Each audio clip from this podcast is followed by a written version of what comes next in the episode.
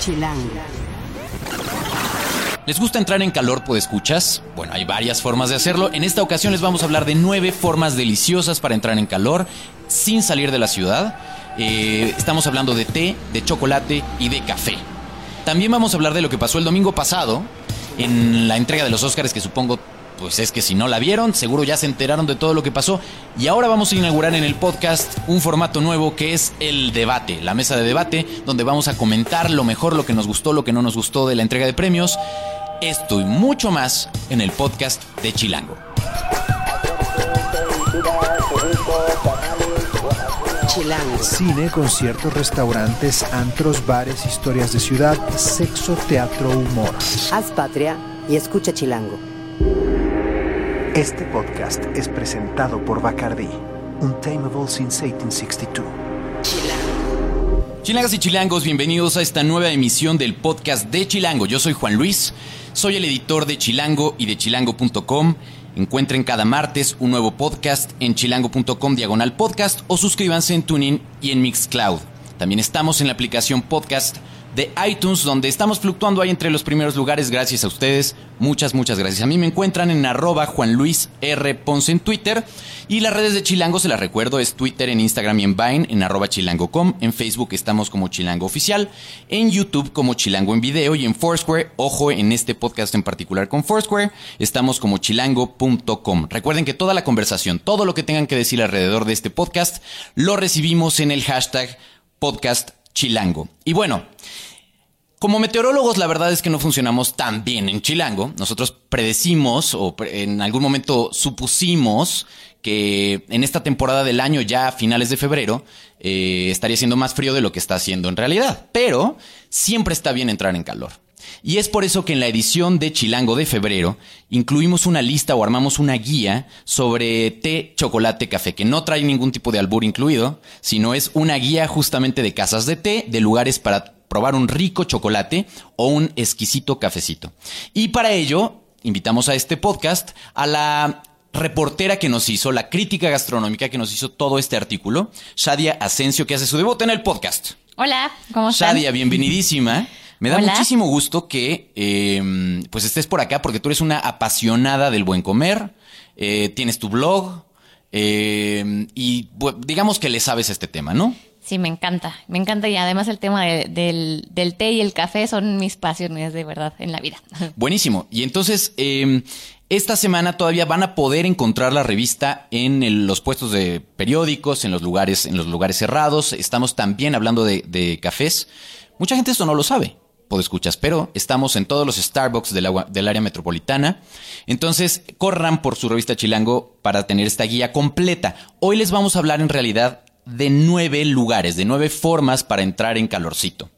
Entonces, arráncate, Shadia. ¿Cuáles son tus nueve favoritas? Bueno, pues para empezar, eh, me voy a ir con una, una bebida que se llama Chiquitito, justo de este café que se llama Chiquitito Café y que acaba de abrir una nueva sucursal en, en la colonia Cuauhtémoc, pero de este que les estoy hablando está en, La Condesa. Eh, la bebida estrella eh, tiene un poquito como de espresso y leche condensada que van a hacer que tengan una experiencia de acidez y dulzura que vale la pena probar.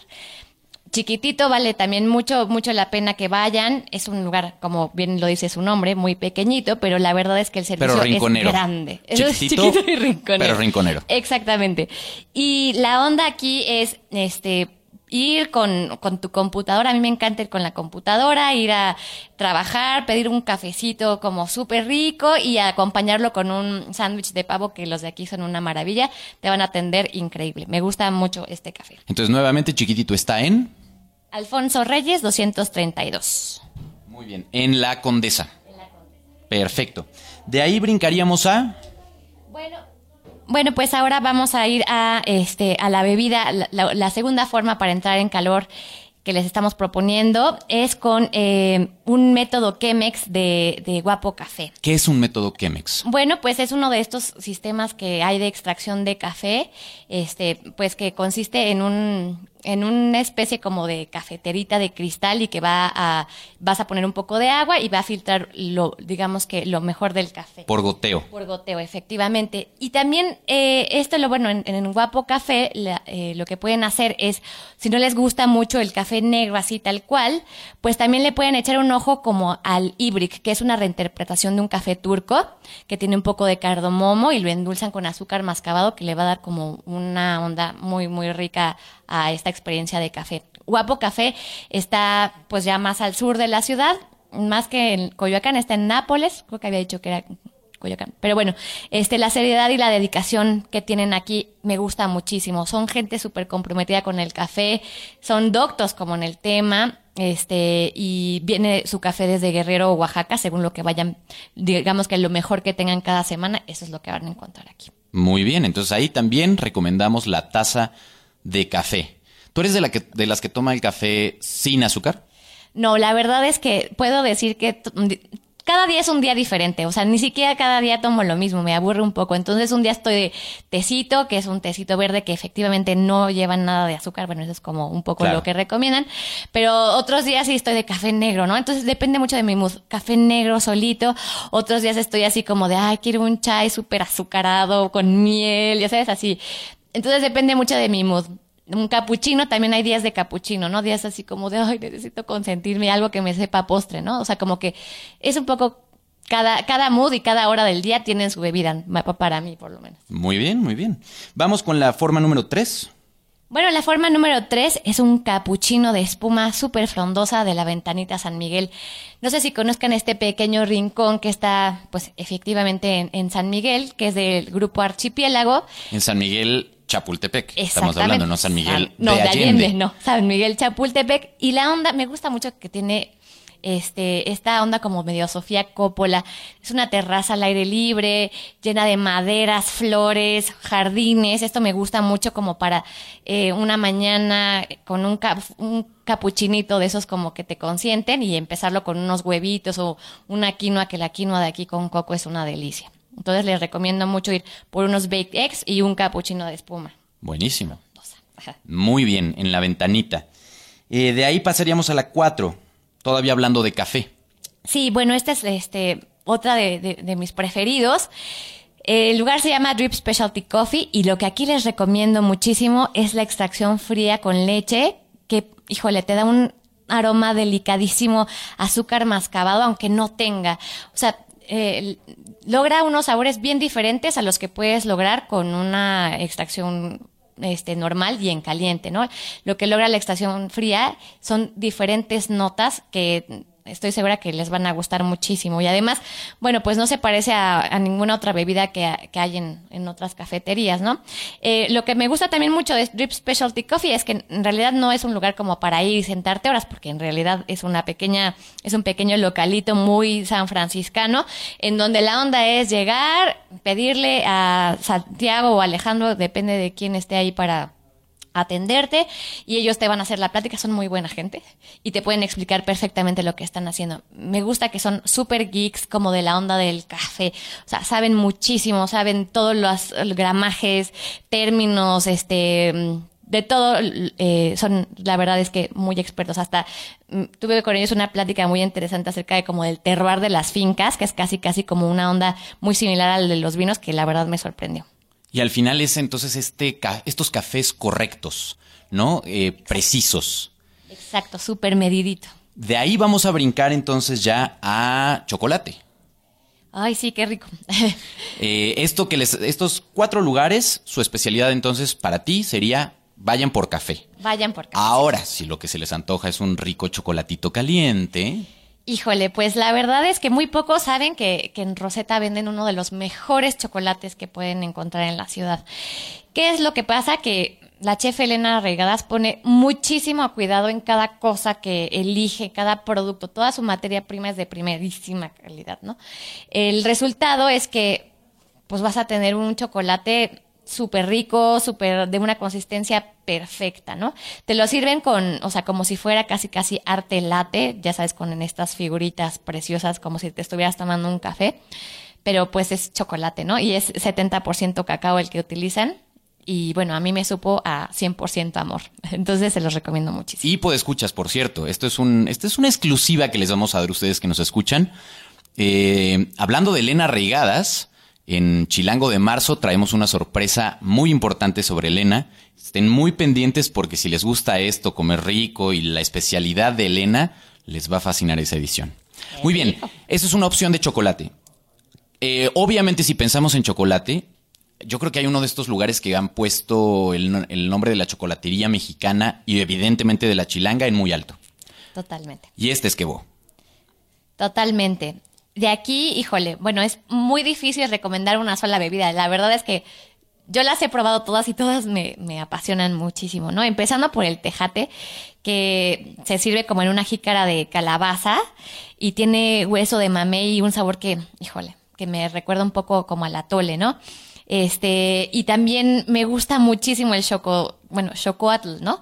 Que a mí me gusta en calientito, pero lo pueden pedir frío. ¿Qué es el chocoatl? ¿Es el chocolate en agua? Es, exacto, bueno, lo pueden pedir siempre con agua, ¿no? De hecho, como ellos recomiendan todas las bebidas, es con agua.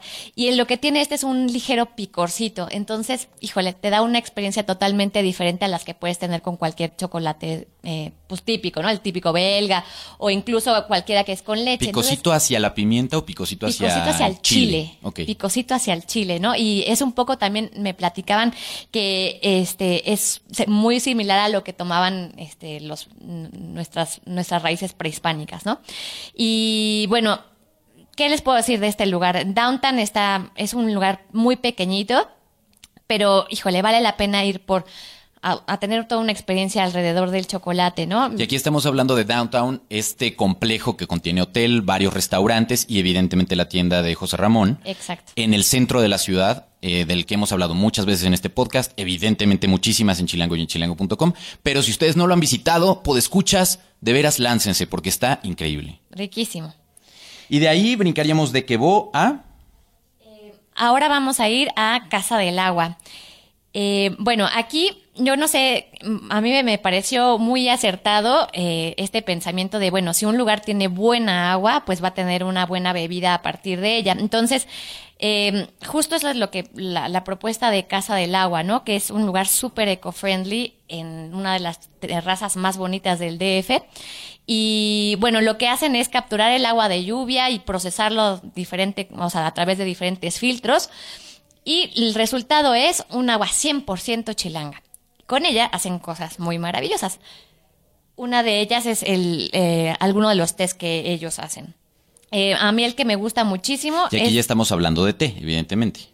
Exactamente. Pasamos a la categoría de casas de té de alguna forma. Exactamente. Eh, bueno, a mí uno de los que más me gustan es el test, uno de los test en flor llamados blooming, que están como mucho de moda. Son, los van a encontrar en unos pequeños jarritos y son como una especie de bolitas, dig- digamos como disecadas, pero en realidad eh, van a abrir cuando, cuando se sometan a, al agua. Y bueno, el de jazmín es mi favorito. No van a encontrar este sabor como potente de, eh, o bueno, pues un poquito más fuerte que lo pueden encontrar en otros tés de jazmín. Lo que este nos va a dar es una sutileza que vale la pena probar.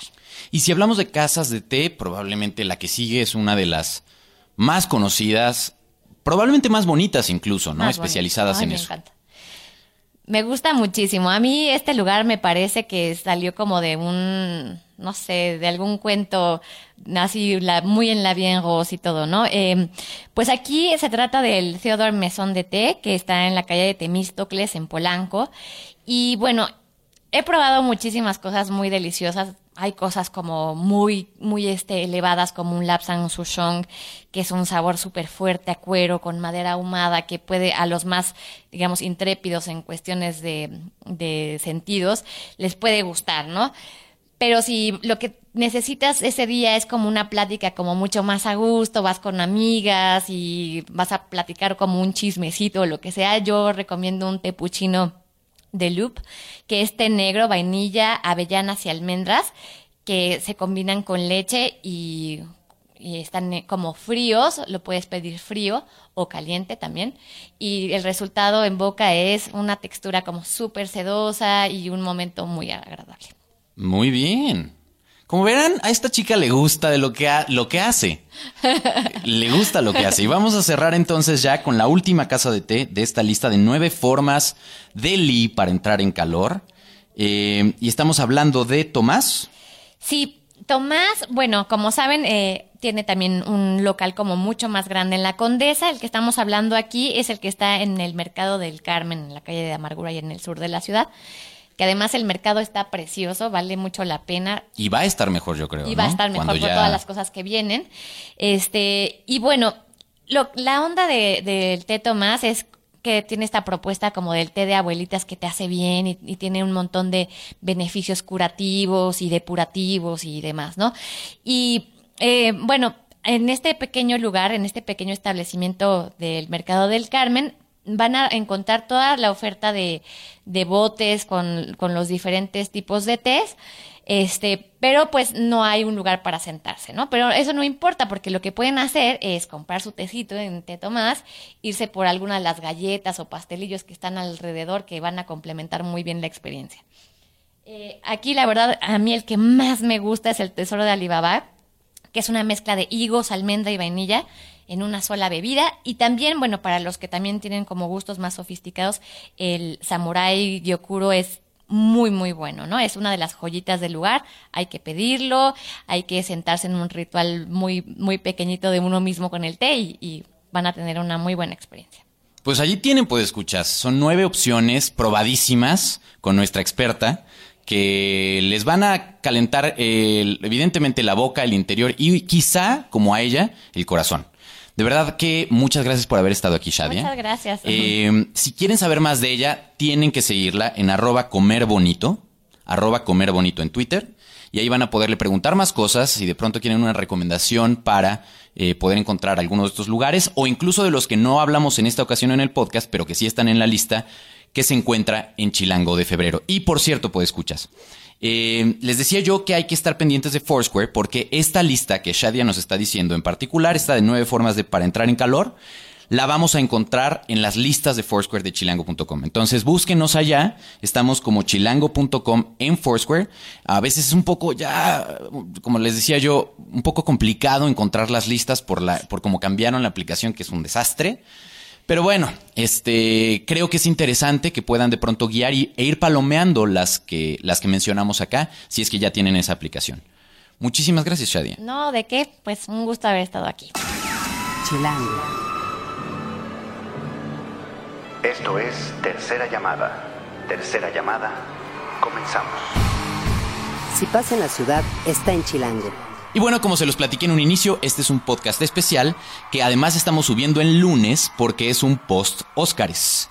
Y tenemos en la mesa, literalmente en la mesa, a tres expertos en el tema para poder comentar bien y a gusto todo lo que sucedió en la entrega del Oscar, la número 87, ¿cierto?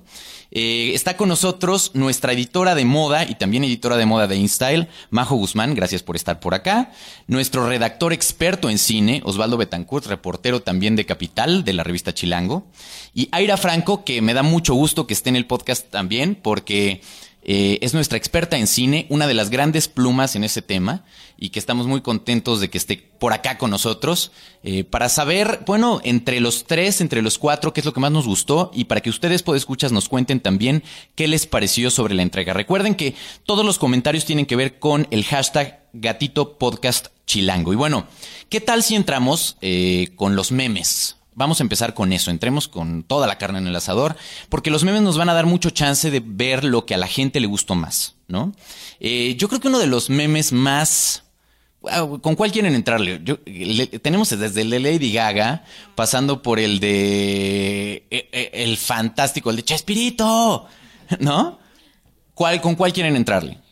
Quieres, Juan Luis, podemos empezar con, con el de Lady Gaga para hablar un poquito de... De lo que es tuyo, que es la moda. Muy bien, Majo. Exacto. Eh, Lady Gaga, eh, te refieres al de los guantes, por supuesto, y todas las críticas de los guantes para hacer la limpieza. Exactamente, exactamente. Finalmente, pues es un traje que aunque fue, digamos que reducido a, pues ahora sí que a alguien que se dedica a limpiar baños, cocina, recoger basura, pues es un, es un vestido hecho por, por un gran de la, un gran de la alta costura, ¿no? Este, Acedina Laya, y, y Lady Gaga dijo que esos guantes explícitamente, o sea, fueron así, la visión del diseñador, o sea, que el diseñador así se lo imaginó. Ok. Entonces, realmente, pues es que es Lady Gaga, ¿no? O sea, es, es, es un personaje. Y Eh, tenemos que empezar pensando en que la, la alfombra roja de los Óscares es un escaparate, es una pasarela más, la gran pasarela del espectáculo probablemente. Exactamente, ahí es donde realmente se ven eh, pues los diseños de estos de alta costura, excéntricos, que solamente celebridades de ese calibre pueden usar, porque Sí. realmente, pues ahora sí que yo para una boda, si voy vestida así como Lady Gaga, pues seguramente sería yo. No te la vas a acabar, ¿no? básicamente, Majo. No te lo vas a acabar. Porque al final, eh, yo creo, Aira, que es una.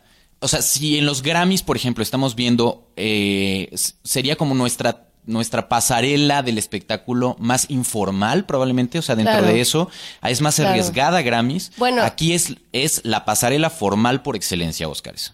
Sí, bueno, y donde se divierten más vistiéndose y mm, mentándose la madre es en los Golden Globes, ¿no? Por supuesto. Los Golden Globes son una versión eh, interesante de los Oscars, ¿no? Porque Los- es como el lugar donde cenas pizza. ¿no? Exactamente. Y el lugar donde además están en otra disposición, todos están en, en una mesa redonda, cotorreándose, echándose este Sí, echándose.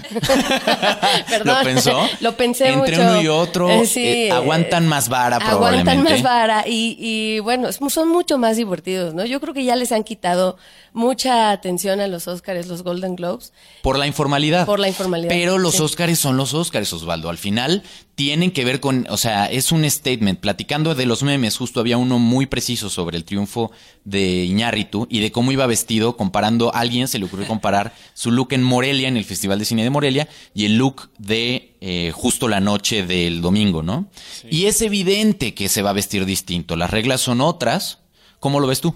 Sí, claro, este acá es algo más informal, más relajado, venía como pues sí a presentar la película, pero allá ya era para recibir los premios o al menos para asistir a la ceremonia, no sabía.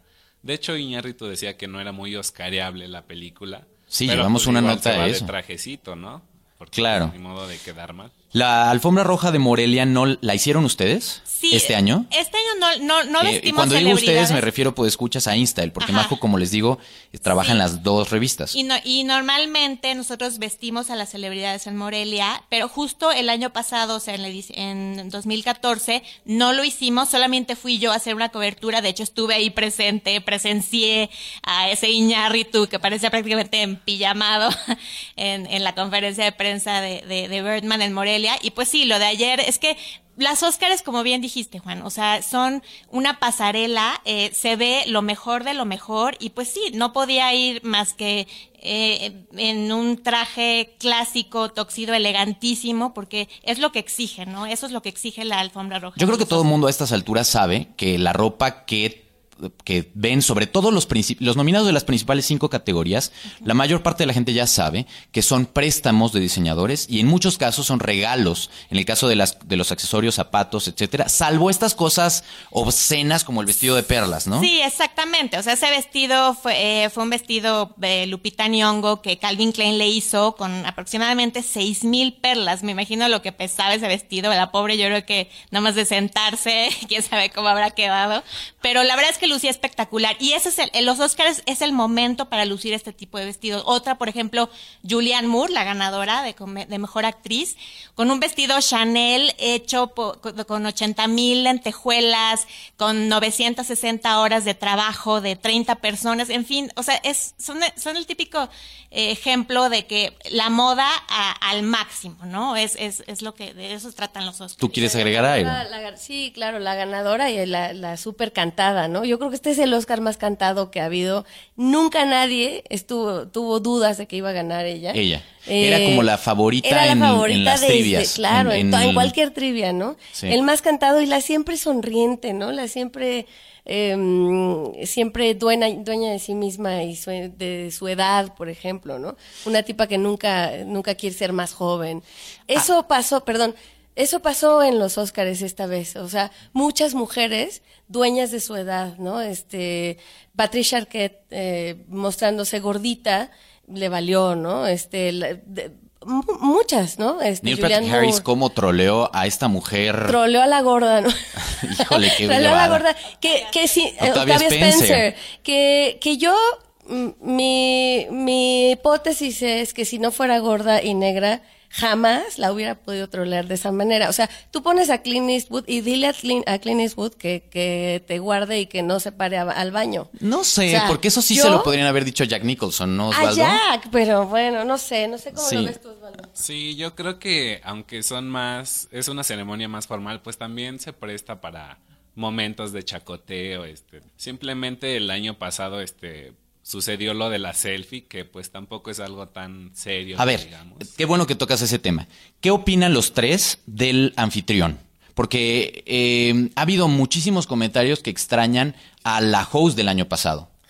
Pues a mí me decepcionó un poco, yo esperaba mucho de él, sí creo que es alguien muy gracioso y que ya ha estado en otro tipo de ceremonias, pero acá lo noté como un poco primerizo, rígido.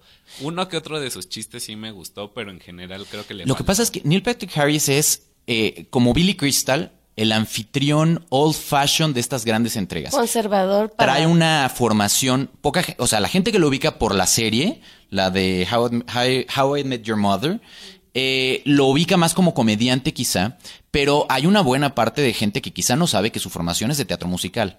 Y como tal, pues era, o sea, ya fue anfitrión en Tonys varias veces, ¿no? Y, pues era obvio que empezara cantando y estas cosas, ¿no? Lo, Ellen, por contrario, es una showwoman y se la sabe todas y maneja las cámaras, improvisa probablemente. Y si no improvisa, cuando menos parece improvisado. ¿Qué opinan ustedes dos?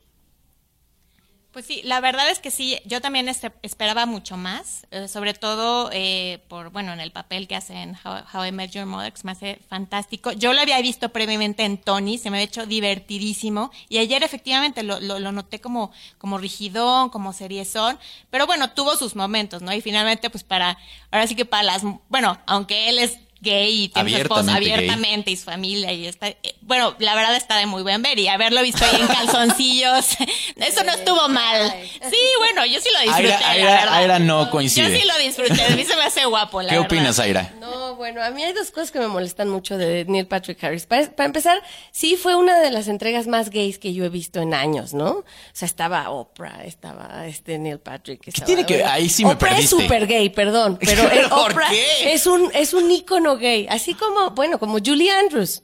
Julie Andrews cuando salió, bueno, es un ícono gay, o sea, Bueno, salen Lady Gaga. cantando, Lady Gaga, etcétera, ¿no? Entonces, bueno, la cuestión es que La- me el parece chiste de Matt Damon con Ben Affleck el al chiste inicio. de Matt Damon, o sea, muy gay, ¿no? Pero muy gay conservador, o sea, Neil Patrick Harris con su esposito, ¿no? O sea, todo dentro de un... Bueno, es que, oye. Todo dentro de una cosa este, así cuadradita, Los Óscares ¿no? es lo más conservador de la Sí, industria, muy es el gran statement. Pero, y por otro lado, sí hizo un comentario eh, muy conservador que a muchos sacó ámpula, que dijo, for, for some treason, he's not here, ¿no? Y dijo, por alguna en vez de reason. en vez de reason, Por alguna razón, por alguna que traición. era una traición, ¿no? Y él, eh, digamos que la película ganó, o sea, la- el documental que ganó fue cómo Snowden sacó a la, a la luz todas estas eh, espías de, del- eh, gubernamentales. Y él justo dijo lo contrario, ¿no? Que él había hecho una traición a Estados Unidos. Sí, le dio ahí un- le claro, dio un toquecito eso es muy conservador. Eso Claro. es muy conservador. Eso es para cuidar el ala conservadora probablemente de Hollywood, ¿no? Y bueno, y hablando de eso, de que, o sea, me gustaría, o sea, como qué opinar de, del famoso, este, del comentario de Green Card, de este... De la- de- del de- final. Del final, que causó polémica. Obviamente fue un chiste. O- obviamente. Sí, este, como ya habían trabajado juntos, ya se conocen, son cuates, y el mismo Iñárritu dijo después que se le había hecho chistoso. A ver, rápidamente porque el tiempo se nos agota. Cinco cosas que hayamos aprendido de la alfombra roja y que podemos aplicar a la vida cotidiana, si es que eso se puede.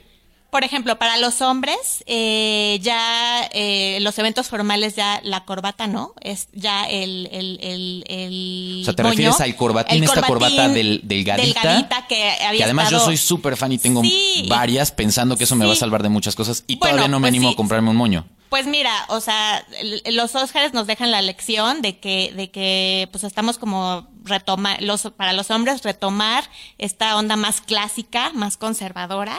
Con un Y smoking, te Con un refieres. smoking, un toxido. Ahora, así. moño no es igual a mesero. No, exacto, o sea, porque si vimos por ahí algunos este sacos blancos. Cumberbatch, que- por ejemplo. Sí, exacto. Eh, que, que pues la verdad es que sí nos recuerdan, ¿no? ¿Cómo me reí con el tuit de la editora de él que decía... Sí.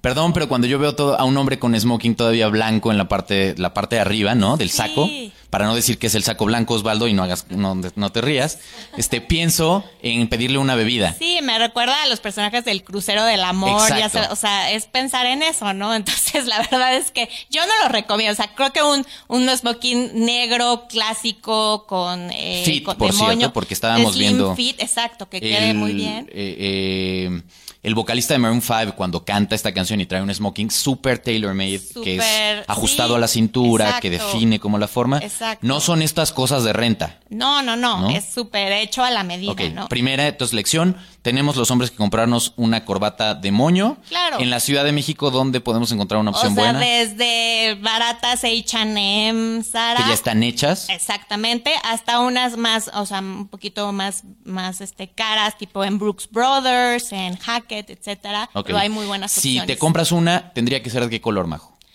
Pues la verdad yo recomiendo, o sea, que sean negras, negras. Negro lisas, con negro ajá, y, camisa blanca. Blanca, exacto. Muy bien. Lo, vamos a lo clásico. Perfecto. Ese es su primer aprendizaje. Para las mujeres, ¿qué, qué qué pueden aprender? Para las mujeres, pues que es finalmente eh, quien va a resaltar, quien, o sea, tienes que tener como un statement, algo llamativo en tu look, ya sea una pieza de joyería, como vimos en varias que llevan unos collares Pero, please, espectaculares. una. Sí. O sea, sí, este asunto de ponerse... A ver, hay una regla que, que cuando yo estaba en InStyle aprendí. Sí, Dime si sigue aplicando. Es si usas un eh, collar grande, no usas aretes. ¿Sigue pasando Es- así? Exacto. O, o- o usas eh, unos aretes muy, muy, muy, muy sutiles, muy, muy chiquitos. Exactamente. O sea, ahora sí aplica, eh, lo- no aplica aquello de más es más, no, más bien menos más. Si tienes una pieza de joyería tipo el collar que usó Kate Blanchett o Margot Robbie, que son collares súper llamativos, con eso es más que Una suficiente. y tan Una. tan. Porque Una. al final lo que quieres es que una cosa destaque. Exactamente. Perfecto. Entonces, yo- yo, creo que esos fueron los dos grandes así aprendizajes. Háblanos de escotes. De escotes, bueno, pues, ¿qué te puedo decir? Eh. ¿Qué te puedo decir? Que nos gustan. Sí, exacto. J-Lo, por ejemplo, llevaba un escotazo. Ella es la reina de los escotes de la alfombra roja. O sea, desde aquella vez que en los Grammys de los, de no me acuerdo qué año causó impacto con ese vestido negro, el escote hasta prácticamente eh, el ombligo. eh, ha sido recurrente. Entonces, el escote de ayer era, era, era impresionante, o sea, se le veía muy bien, la Pero, verdad. ap- o sea, ¿tú crees en esta frase de si lo tienes, muéstralo? ¿Por qué no? Sí, o sea, si lo tienes tipo J-Lo, o sea, ya si eres una exagerada, así demasiado, o te ves demasiado operada, o sea, ahí sí, Ok. híjole, no. Pero J-Lo creo que está en buena medida, o sea, la verdad es que se ve muy bien la mujer. ¿Qué quieres decir, Aira? Te veo dando Sí, pasitos. no, a, mí, a mí me parece justo lo contrario. Ay, no, no es cierto. No, bueno, es que yo no soy de moda, pero justo el, el único statement que se hizo ayer es, aunque no lo tengas, lo muestras y qué. Así. O sea, Ok. que soy gorda y qué, ¿no? Pasaron como tres Sí, muy pero hay cosas que no queremos que nos muestren neta. No quieren, no quieren. Bueno, pero pues es que es el, el cuerpo Es de la hay. gente, es lo que hay, ¿no? O sea, digo, las No, arrugas una- de las arrugas de Reese Witherspoon sí fueron muy klingonianas, o sea, sí estuvo muy raro, pero bueno, es una mujer de cuarenta y tantos años. ¿Por qué esperar que las mujeres rejuvenezcan después de los cuarenta? ¿no? Coincido contigo, pero sí creo que tienes que sacar lo mejor de lo que tienes, eso sí. En- sin duda. O sea, si vas a envolver el regalo, envuélvelo bonito. Claro, tienen que verse bonitas. Digo, tampoco se, se trata aquí de este, traer ogros, ¿no? Pero- Claro, y un ejemplo, o sea, Meryl Streep a sus 65 años, la señora se veía divina, o sea, en un saco, una camisa y una falda, o sea, la verdad. Y acorde a bien, su edad. Prendas sencillas y se veía Amé espectacular. el meme de Meryl Streep. O sea, de veras que. O sea, no, no. no. Además, se aplica para lo que quieran. Eh, a ver, sorpresas. Sorpresas. eh, ¿Qué cosas vieron que no pensaban que pasarían en cuanto a los premios? Por ejemplo, a mí algo de lo que más me sorprendió fue Boyhood. Yo pensé que iba a llevarse más este Óscares, pero pues no, creo que solo se llevó el de más bien solo se llevó el de Patricia Arquette, este merecido. Mejor actriz de reparto. Eh, pero este, por ejemplo, mi suposición, mi quiniela estaba de si le dan a Iñárritu dirección, entonces película se va para allá o, o al Sí, como, revés. como, como, como repartir un poco más los premios. Y pues no, al contrario. ¿Qué Eso pasó, pero con Gran Ho- Hotel Budapest. Sí, o sea, toda la, todo lo que tenía que ver con producción, con vestuario, con make-up, se fue para allá. Sí. Con maquillaje, poché, con maquillaje. Eh, entonces, bueno, de entrada, primera gran sorpresa, Boyhood básicamente quedó esnoveada. Y Aira está en llamas con eso. En llamas, qué horror. O sea, es la, la película más ignorada, o sea, la gran ignorada, ¿no? De, de los Oscars. Bueno, a mí lo que me sorprendió es que este año estaba previsto una inflamación eh, patriotera eh, gringa con American Sniper Ay, y con bueno no. Selma, ¿no? bueno que Era no. de un lado y del otro, o sea, eran los, los, los conservadores y, y los otros. Ganaron los no conservadores, extrañamente. Bueno, extrañamente. ¿Ves? Por eso compensaron la ceremonia. extra- eh, en- claro, compensó un poco. Más bien ganaron los negros, ¿no? O sea, no sé si los no conservadores ganaron los Ganó el negros. negro. Y ganó los mexicanos, que también está, es, es increíble. O sea, dirías ganaron los no blancos. Lo- los no blancos, sí. Este, este año eh, es muy extraño. Sin embargo, es una ceremonia, alguien decía que es la primera donde no hay un negro nominado salvo el negro.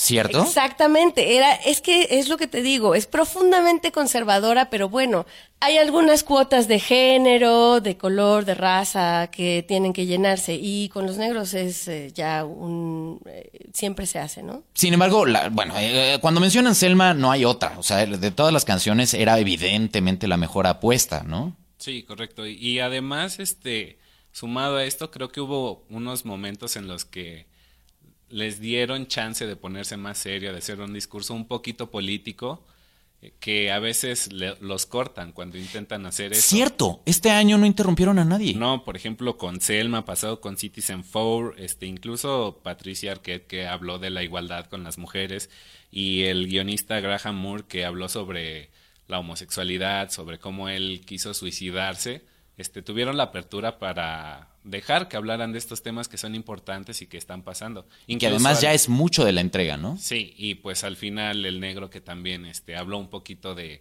eh, tratar de buscar el gobierno que nos merecemos, creo que fue importante esto. Y habló no solo de los mexicanos de aquí, sino también de los de allá. Ciertamente. Y para muchos sí, fue un contraste con Cuarón el año pasado, que no mencionó a México como tal. Y es que eso nos da tema también para hablar de esa gran cosa, el gran elefante blanco que está en la habitación y que es el tema de México. No sé si esto es un premio para México o no. Definitivamente no. Este es un, es un premio para los Iñárritu. mexicanos que participaron Claro. en eso. Es un premio para los que nos gusta el cine, hemos seguido Iñárritu, es un premio para, para el buen cine también.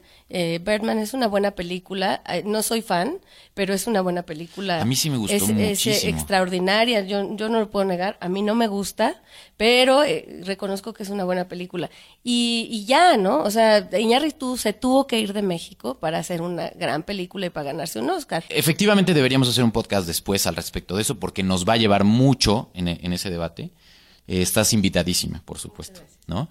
Eh, pero bueno, para cerrar la entrega de Oscar del 2015, ¿con qué, es, qué se quedaron? ¿Qué les gustó más? ¿Qué no les gustó? A mí lo que no me gustó este, fue que ganara en corto animado Fist. Creo que sí es un buen material, pero había unas propuestas más interesantes como de Bigger Picture, que técnicamente creo que era más arriesgada, contaba algo más, y sí fue como de irnos con Pixar. ¿no? Oigan, y no hablamos, hablando de esas cosas, de mejor actor. La categoría de mejor actor era el, era el gran debate si se iba a ir entre el propio Michael Keaton y, ¿cómo se llama este hombre de... Eddie Redmayne. Eddie Redmayne, de eh, la teoría del todo, ¿no? La, Difícil, ¿eh? Yo estaba igual entre ellos dos, pero yo siento que Keaton lo merecía un poquito más. Digo, no, no es nada mala la actuación de Eddie, pero quizás no sé para, no sé. porque al final viene este asunto de son de esas actuaciones y personajes hechos para el Oscar. Porque Está es tal el- la demanda física y todo lo que tienes que hacer que sería muy difícil que un que alguien que evalúa actuación lo pase desapercibido, ¿no? Si se me permite un comentario muy, muy eh, políticamente incorrecto, el tullido es el tullido, o sea, no hay quien le gane en Hollywood, de plano. Pero la pregunta es, se- o sea, ¿requiere un mayor nivel de actuación eso a un personaje cotidiano? Definitivamente no, porque Kate Blanchett nunca ha hecho una chava que esté en silla de ruedas y es una magnífica eh, histriona, como le diríamos, ¿no? Hay muchos, ¿no? O sea, yo, por ejemplo, eh, que, que decías que faltó, bueno, a mí Mark Ruffalo me parece un extraordinario actor que, que se fue, porque J.K. Simmons, bueno, hizo una gran actuación, pero Whiplash si también me lo permiten, a mí también me parecía como súper inflada, eh, una especie de karate kid de los cínicos, ¿no? Y, y la verdad es que, bueno, Whiplash, muy linda, tal, este, el jazz, pero yo supongo que mm, en algún lugar de nosotros eh, todo el mundo dijo, ¿y de qué se trataba Whiplash? Perfecto, Majo, ¿con qué te quedas? Me quedo finalmente con que los Óscares siguen siendo la noche más glamorosa del año y ayer no fue la no fue la excepción. Fue una noche muy conservadora, pero aún así se vieron eh, cosas en cuestiones de moda muy espectaculares. Mi- Yo espero que los premios Fénix, por ejemplo, que ya vimos una primera entrega el año pasado en México, en la Ciudad de México, puedan ser eh, ese tipo de alfombra Claro. en el espectáculo Claro, latinoamericano. tienen todo el potencial para hacerlo y pues también eh, esperamos eh, como medios a Insta, el Chilango, poder tener participación ahí, ¿no? Todavía para hacerlo más. Sí, porque al final, no, de veras que no se trata con este asunto de ser estirados, ni mamones, ni estas cosas. No, no tiene que ver con eso. Es, también se vale en algún momento este, este, este showcase, este, este mostrar lo que es la alta moda en una noche especial en la que se. porque a mí me encantan los rituales. Y este es el gran ritual Claro. del, del- del vestirte para el personaje y por eso justificas lo de Lady Gaga y por eso tienes como también eh, acentos de moda como lo que vimos el año pasado, ¿no? Con los shorts de Pharrell. Sí, exacto, que finalmente causaron sensación, impusieron moda. No era, no, no puedes decir que es un traje típico para una entrega de premios, una red carpet, pero pues ahí está, ¿no? Y, y sí, lo que necesita también México y un poco también, o sea, para, pues ahora, ahora sí que realzar toda esta industria, hacerla más glamorosa, pues también son alfombras rojas más, más importantes y pues sí, a lo mejor evitar que que en Morelia Iñárritu se presente casi en pijama, ¿no? O sea, donde nos tomemos un poquito más en serio el juego, Totalmente. sabiendo que es un juego, Exacto. ¿no? Ese, eso creo que es el mensaje. Totalmente. Gracias a los tres. Muchas gracias. Gracias por escuchas, por escucharnos. Muchas gracias. Ay, por favor, qué correctos Gracias. diciendo. Gracias al micrófono, muy bien. Gracias, gracias, ¿Y gracias. qué les parece si nos despedimos justo con el momento musical? Yo creo que la canción que todo mundo estaba de acuerdo con que tenía que ganar probablemente, ¿no? Eh, eh, que fue uno de los premios que se llevó Selma. Esto con lo que nos quedamos es Glory, probablemente la que era la canción, la mejor propuesta este año a nivel de canción como tal y que fue la ganadora del Oscar. Eh, en la producción estuvo Rafa Med Rivera, el diseño de audios de Omar Morales, hagan patria y escuchen Chilango.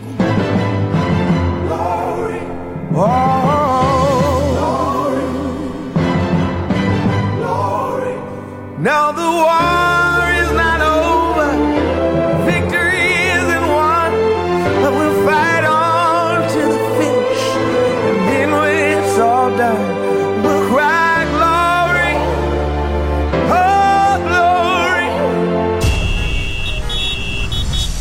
Patria y escucha Chilango.